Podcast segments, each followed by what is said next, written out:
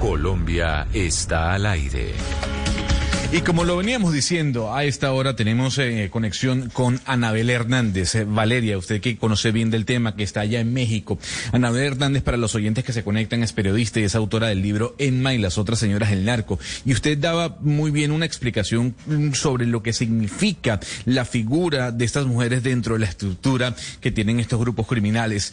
Eh, señora Hernández, gracias por atendernos a esta hora en Blue Radio. ¿Qué tal? ¿Qué tal? Gustavo de su auditorio. No, un placer, señor Hernández. Yo quisiera comenzar preguntándole ¿Qué tan importante es la figura de Edna Coronel, de las mujeres ligadas al narco dentro de la estructura criminal que tienen estos grupos?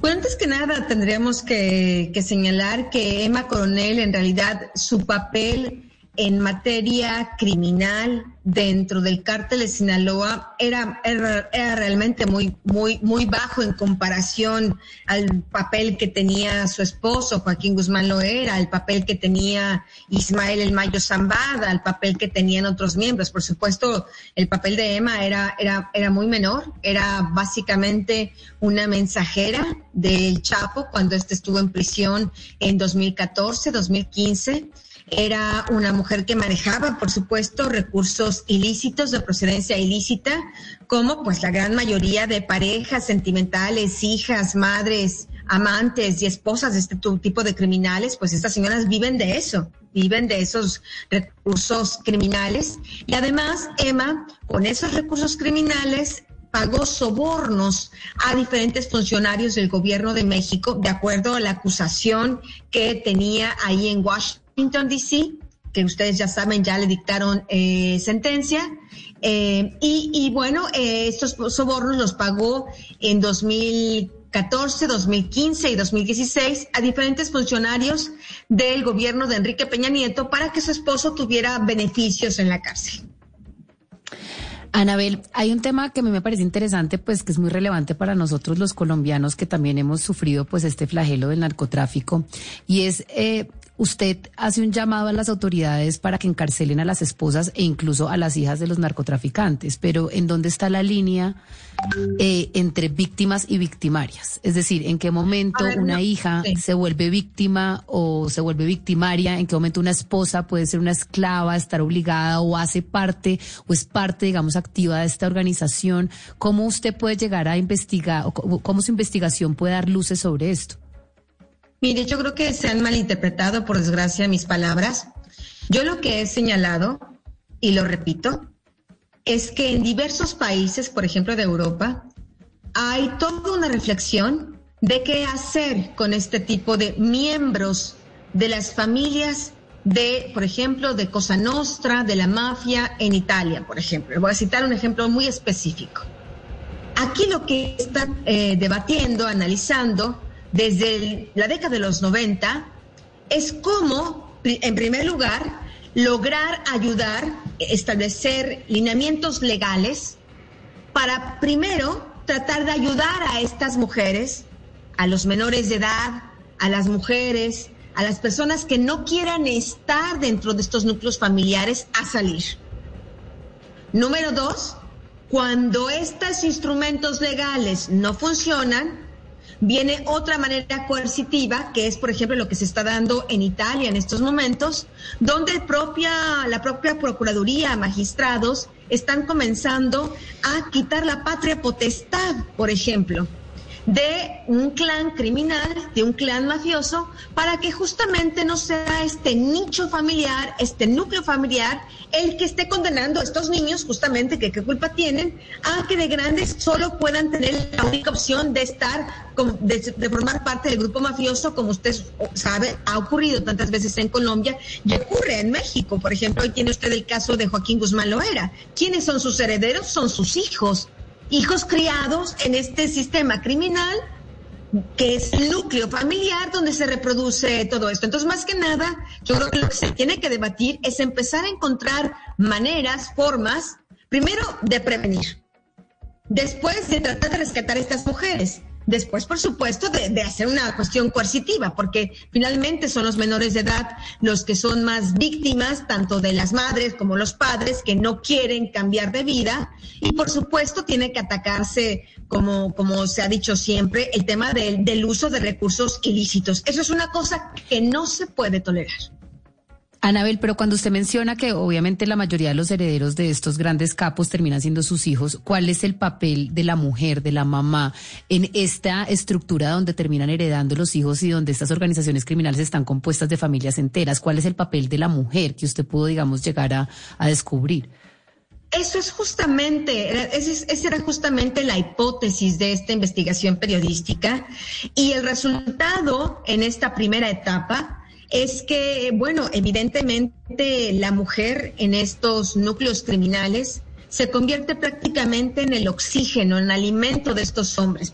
Tenemos que entender, por supuesto, que los individuos que forman parte de los carteles de la droga en México, como me parece, podemos hacer seguramente un parangón con el tema de Colombia o con Perú o con algún otro país que tenga este tipo de flagelo, no son hombres ermitaños son animales sociales como usted y como yo, que tienen necesidades primarias básicas que quieren, que quieren satisfacer, la necesidad de afecto, la necesidad de aceptación, la procreación, eh, la necesidad sexual, por supuesto. Entonces, para eso las, las, mujeres forman un papel fundamental que hasta ahora realmente pienso que no ha sido analizado del todo.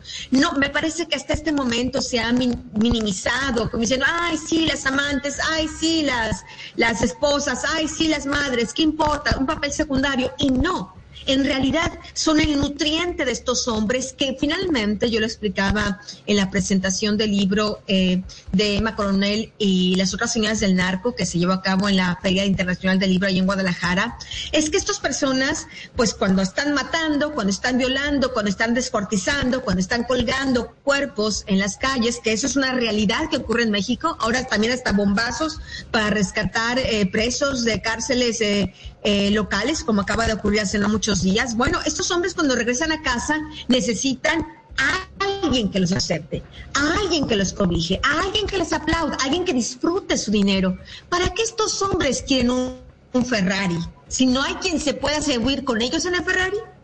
¿Para qué quieren una montaña de dinero y comprarse la casa más costosa del mundo si no tienen amigos, si no tienen mujeres, si no tienen hijos. Al final de cuentas, con usted entrevista, porque yo he entrevistado a tantos de estos narcotraficantes, ¿no? Siempre la pregunta que responde, cuando pregunta, bueno, ¿y por qué lo hace? ¿Qué responden habitualmente? Por la familia, porque tenía que mantener a mi madre, porque tenía que mantener a mi esposa, porque yo era muy pobre y tenía que mantener a mi familia. Al final de cuentas, las familias se convierten en una motivación y al mismo tiempo en un caldo de cultivo para que este círculo criminal no termine. Pero yo me pregunto entonces qué hacer, es decir, Usted nos describe una dinámica muy interesante en el que las mujeres se convierten en un tipo de oxígeno para estos grandes narcotraficantes, ¿cierto? Pero ¿Qué mujeres son el blanco entonces para convertirlas en ese oxígeno? Es decir, ¿qué tipo de mujeres piensan los narcotraficantes o los miembros de estos carteles?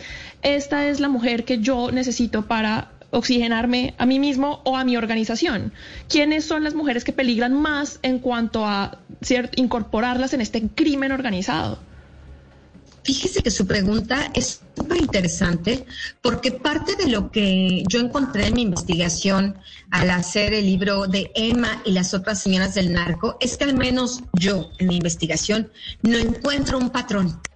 Si usted me dijera, ah, es que son mujeres campesinas, ah, es que son mujeres analfabetas, ah, es que son mujeres que nacieron en esos clanes y por eso se involucran. No, en realidad, lo sorprendente, cuando usted lea mi libro, verá que cada, cada mujer que yo tomo su historia y la meto en el libro, cada una es distinta. Y entonces nos damos cuenta que más que un prototipo de mujer, es una situación social la que crea esta permisidad de que cualquier mujer, no importa el estatus social, no importa eh, si son de familias criminales o no, no importa la profesión, se sienten tentadas a entrar a estos círculos, pues porque por desgracia el dinero, eh, la atracción a esta supuesta felicidad que compra el dinero, pues puede atraer a cualquier tipo de mujer. Yo no he encontrado un prototipo. El tema es que al final, la verdad es que estas historias, al menos de todas las que yo he podido eh, sacar, no terminan, no tienen final feliz. Señora Anabel, antes de saludarla, hablábamos un poco de un estudio que hicieron en la Universidad del Rosario Inside Crime y ellos notaron que hay maneras eh, de violencia que son ejercidas por las mujeres. Es decir, la violencia siempre uno mentalmente la tiene asociada a la forma en que el narco hombre la ejerce. Eh, yo le quisiera preguntar si usted encontró formas particulares de ejercicio de la violencia por parte de las mujeres que están dentro del mundo del narcotráfico. Mire, yo creo que primero tendría yo que ah, acotar cuál fue mi, marco teórico y mi, mi, objeto de investigación. Mi objeto de investigación fueron las esposas, amantes, hijas o madres de los capos de la droga. En este, en este ámbito, yo no encontré, le puedo decir, no encontré una, una mujer que fuera particularmente violenta. Está eh, la hija, por ejemplo, de una mujer que era esposa de un narcotraficante, la señora Blanca, Blanca Félix Ochoa, su hija Brenda Félix Ochoa, porque cuando la señora Blanca tuvo a su hija era, era madre soltera, tiene a esta hija y después esta hija termina siendo muy vengativa con la madre. No de manera violenta, no es que se ponga a matar y descuartizar, pero es una mujer que ejerce, dijéramos, su rencor de modos realmente muy complejos psicológicamente hablando, muy complejos. pero no, violencia, armada. Me parece que, que realmente, al menos yo, eh, hay mucho sensacionalismo por parte, por parte de esto, desde mi punto de vista. Yo, quisiera preguntarle sobre ese sensacionalismo del que usted habla, eh, porque si hay algo que ha exacerbado la afición, porque es una afición por todo el tema del narco, tiene que ver la cantidad de series que hablan de estas estructuras. ¿Qué tanto daño le hacen este tipo de contenidos a México, a Colombia, que de alguna u otra forma banalizan algunos momentos eh, y algunos hechos que en realidad no ocurrieron como se presentan. Y no solo eso, estoy totalmente de acuerdo con usted. Yo sí creo que toda esta cultura popular del narco que se esparce de manera distorsionada a través de varias eh, series de televisión, los famosos, las, famosas, las famosas telenovelas, los culebrones, ¿no? Eh, que, se, que, que, se propagan, que se han propagado desde hace muchos años sobre estas temáticas.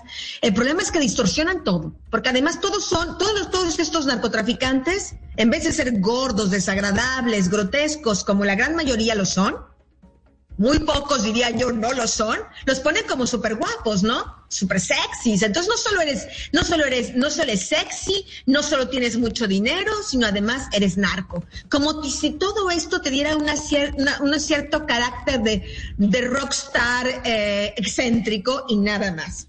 Segundo, todas las mujeres parecen venir de un solo modelo de mujer y estamos comentando aquí que al menos en lo que en lo que tiene que ver con mi investigación no es no es, no es así.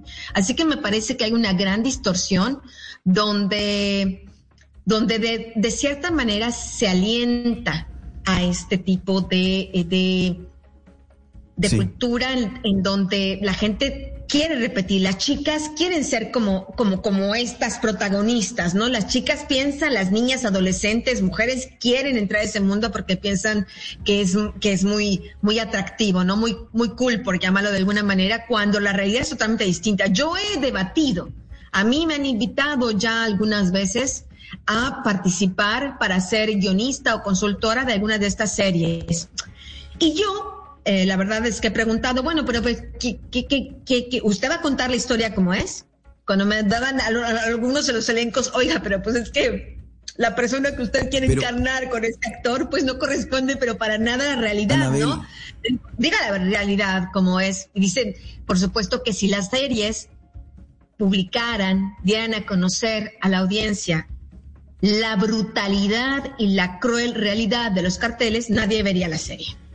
Pero mire, Anabel, usted dice que no encontró un prototipo, un perfil de, de las mujeres de, la, de, de, de este tipo de, organizaciones criminales, pero de alguna manera uno pensaría que, eh, al menos en el caso colombiano, hay muchas modelos, muchas actrices, muchas reinas de belleza relacionadas con estos narcotraficantes. De alguna manera les sirve como trofeo como un mensaje a la sociedad de que yo sí, sí, es posible conseguir o tener a mi lado una mujer bonita, una mujer, eh, una reina de belleza. Eso tampoco responde a ese prototipo, ¿no es así? Yo creo, yo creo que si usted me preguntara, no hay un prototipo. Le repito, desde mi punto de vista no hay un prototipo. Lo que le podría decir que una característica similar, si pudiéramos hablar de esto, de todas las protagonistas de mi libro, independientemente de cuál sea el origen familiar o cultural o profesión, es que todas son guapas. Sin duda alguna, la belleza parece ser una de las constantes en todas estas mujeres que de diferentes maneras son tan distintas. Pero sí, la belleza parece ser uno de los requisitos porque, eh, de acuerdo a lo que me platicaron mis testigos, pues estos hombres necesitan, necesitan reafirmarse a sí mismos. son hombres muy inseguros. Son hombres que, que tienen inseguridades profundas y estas mujeres que son bellas, sean reinas de belleza o no, Muchas son reinas de belleza, aunque sea el pequeño más, del pueblo más pequeño en México, pero no forzosamente, dijéramos, no es un requisito indispensable, pero sí ser bella, porque esto los cobija piensan, por supuesto, y debemos decirlo, pienso yo también pienso en la procreación, ¿no? Que mi hijo sea como si fuera un ADN mejor, la, la, belleza, ¿no? Y por otra parte, por supuesto, sí, son trofeos para demostrarlos a los, a los, a los socios, a los amigos, ¿no? Y además, eh, pues son de una u otra manera de acuerdo a lo que yo, por ejemplo, aprendí con el caso de Diana, Diana Espinosa, que fue esposa, antes de, que fuera esposa de eh, Rafael Caro Quintero, fue esposa de Ever Villafaña, Villafañe, un narcotraficante colombiano. Ella me, ella me llegó a comentar cómo a veces su marido la llevaba, pues, a, cuando tenía problemas, con sus jefes, ¿no? O con socios, la llevaba. Y no es que la compartiera de algún modo impropio, pero el simple hecho de que ella fuera y sonriera y sabía que algunos de sus socios ella le gustaba, ese simple hecho de que Diana fuera con él, a él ya le ayudaba en el negocio. Claro.